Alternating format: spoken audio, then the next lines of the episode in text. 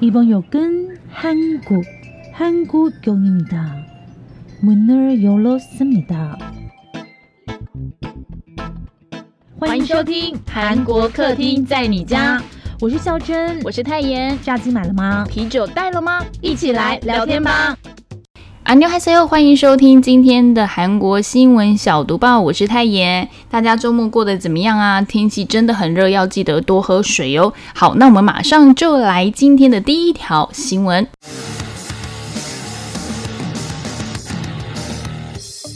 新闻小读报，不能错过的韩国大小事。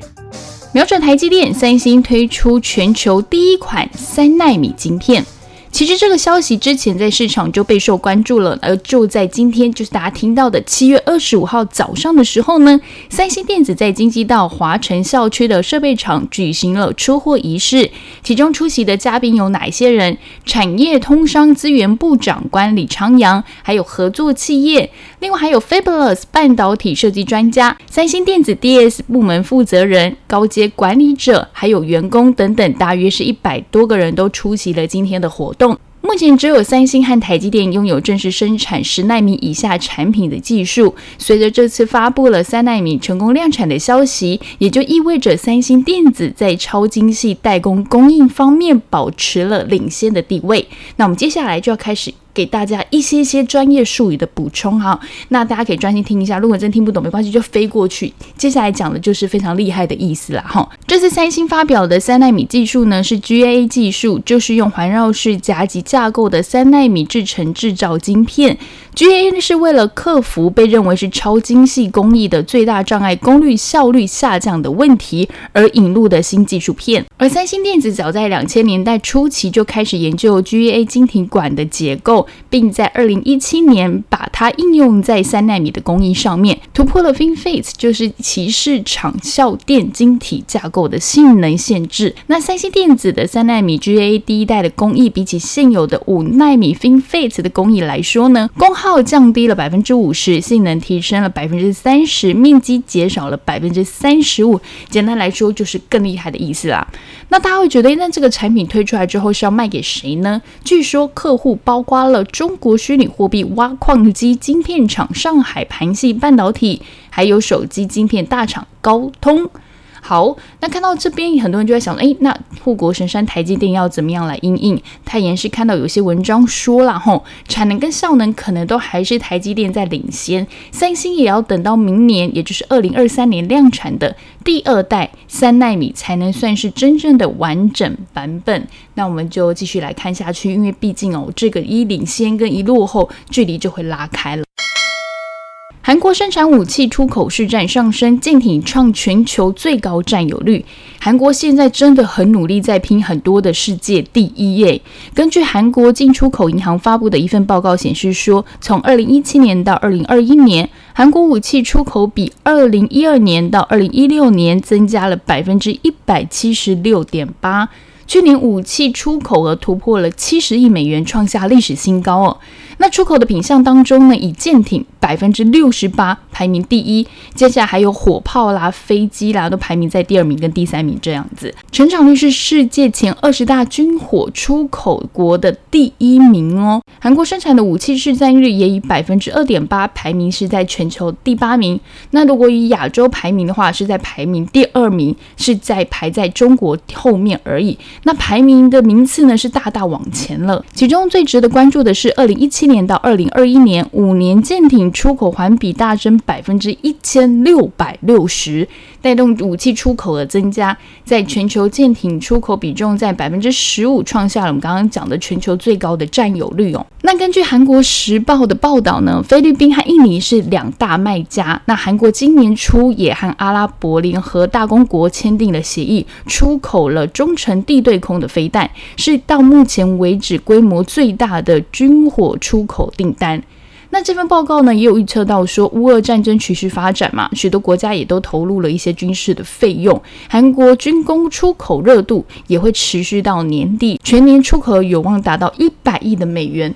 诶，其实我还真的不知道韩国的武器有这么强大诶，不过我觉得韩国最强大的武器应该是思想化，就是我们讲的 K-pop。你看，让全世界都会跟着一起唱，你说是不是？这个才是最大的软实力武器。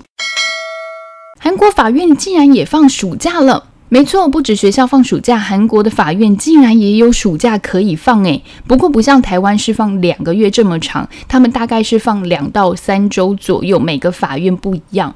那这个制度呢，是从二零零六年开始，法院实行夏冬两次的休假。那这一次放的是夏季的假期，原因是因为提供给法官、还有律师、还有诉讼当事人休息的时间。首尔高等法院是从七月二十五号放到八月十二号。对于已经确定日期的案件是否要延期，就可以看各个法院自己的决定了。那首尔中央地方法院也从七月二十五号放到八月五号，民事案件将不会开庭。那现在太原住的附近呢，就有学校。其实暑假不敲钟的日子还真的不错诶。嗯，不过敲钟日子也很好啊，因为你就不用担心你自己会睡过头了。叮叮叮叮当当当当，你上班应该就不太会迟到。韩国 GS 二十五便利商店推出首家无人集装箱便利店。大家去韩国不知道有没有逛过 GS 二十五便利商店？泰妍本人就很喜欢逛韩国的便利店。那现在呢，GS 二十五推出了第一个无人集装箱便利店，也就是长得很像货柜的便利商店。诶，那为什么要做这个呢？就是要提供给需要便利商店，但附近没有卖场或是没有商场，然后这些呢也没办法进入的地方。大家可以想象说，我们在路上不是会看到很多的施工现场吗？可能是要盖房子啊，可能是要盖厂房的工地等等的，这些地方就会需要像这样的无人便利店，用货柜的方式可以方便组装，好装好拆好移动。大小大概五平左右，电力啊、冷藏的这些设备都可以建置。里面呢，大概现在估计算下来有五百种的商品，而这五百种商品也很特别哦，它是透过数据来分析这边的消费者需要什么，它就提供贩售的商品。那我们刚刚有说到嘛，是无人商店，所以客人要自己付费。透过条码还有信用卡自助支付，GS 二十五方面是表示说，与一般的便利店相比，这个投资成本比较低，然后在没有办法开店的新地点为中心去做这个计划开发集装箱式的无人便利店。搬家之后呢，你就可以回收利用的这个优势，是他们接下来未来想要发展的一个目标之一啊。因为泰妍是觉得这样真的很方便，因为像如我们讲说好，如果是在市区里面盖房子，要获取旁边就会台湾的话，可能就会有 Seven 啊、全家、Life OK 等等的。如果你是在郊区，你是要盖那种很大型的工地的话，那里面的工作者就要一直跑出来买东西，其实很不方便。不过这样也衍生了在台湾的另外一个商机，就是所谓的小蜜蜂。大家不知道有没有看过，开着那种发财车啊，然后可能卖的最多就是那种结冰水，因为现在真的很热。不知道如果说台湾接下来也启用了这样子的集装箱的便利商店之后，小蜜蜂的生意不知道会不会受到影响了呢？韩国货运大罢工，一千万瓶烧酒无法出货。在上个月的时候啊，韩国爆发了数千名大卡车司机的罢工案件，造成很多货品是卡关，没有办法供应到市场上。就连韩国人常常都要喝上一瓶的烧酒，也没有办法出货。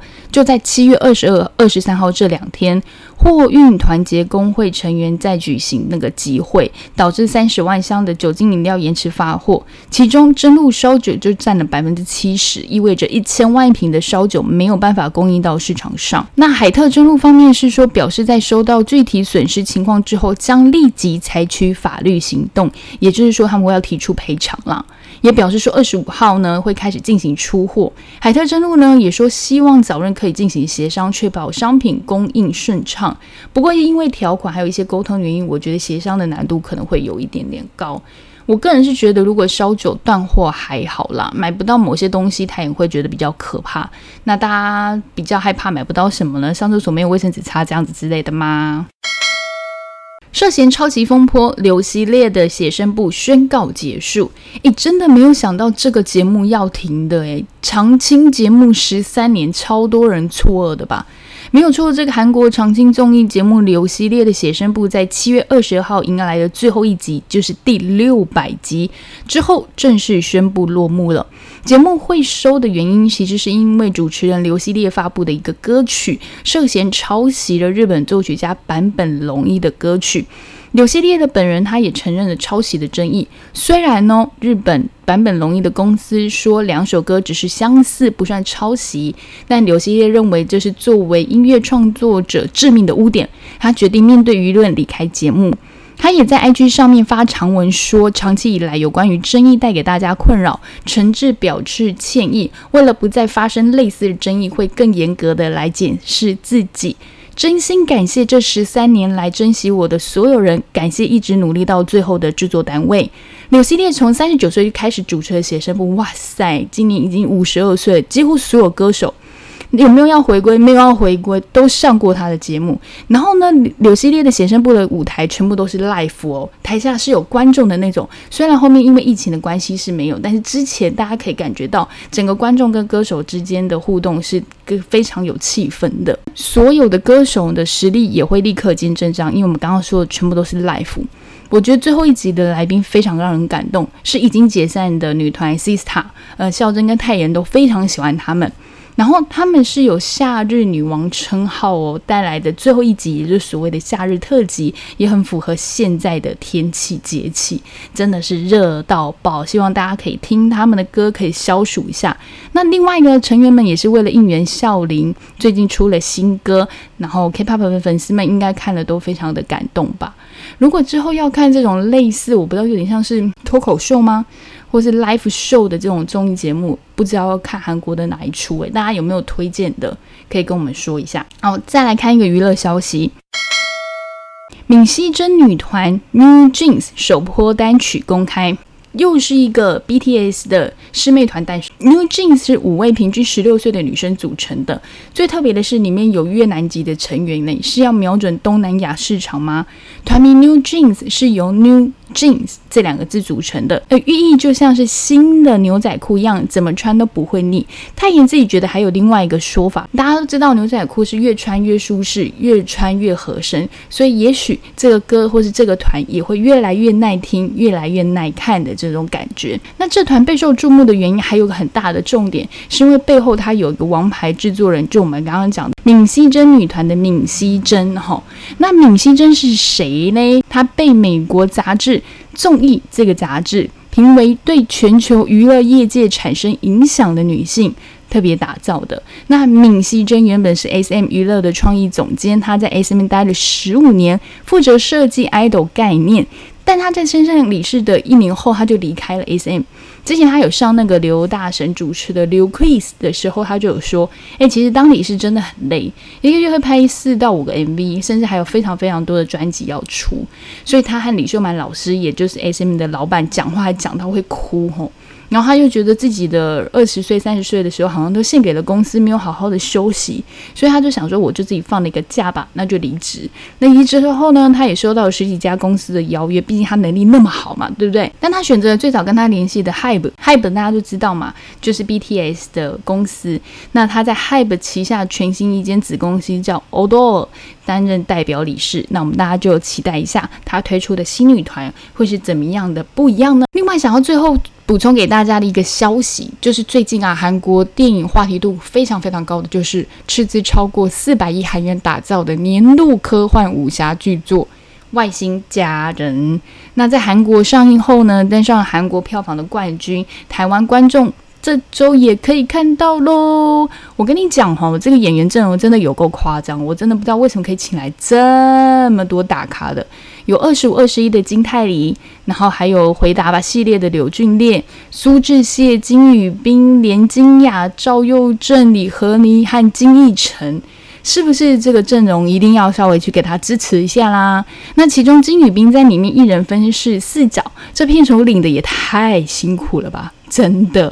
那太阳那天有看到他们的发布会，我觉得很可爱的一个很很可爱的插曲，一定要跟大家分享一下是。金泰梨他在挥手的时候，就跟大家打招呼的时候，不小心把尾机就这样咻甩了出去。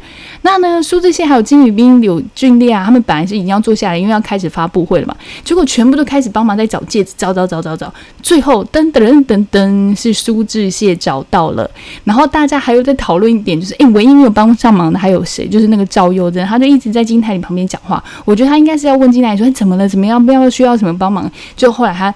根本没有帮上忙，整个就非常可爱。大家可以去找一下这个短短的不到一分钟的影片，大家可以放松的，就是笑一下这样子。我觉得男神真的是不止长得帅，真的也都很心暖呢，都是暖男级的男神，是不是？那不知道大家会不会这礼拜排个时间去看一下？我觉得非常适合，因为天气真的热到爆，在电影院待里面好像是一个不错的选择哈。所以最后要提醒大家，天气热呢，要记得多喝水。那以上就是今天的韩国新闻小读报，大家不要忘记哦，礼拜五还有一次的更新，大家再继续锁定一下有孝珍主持的韩国新闻小读报。以上就是泰妍，安妞。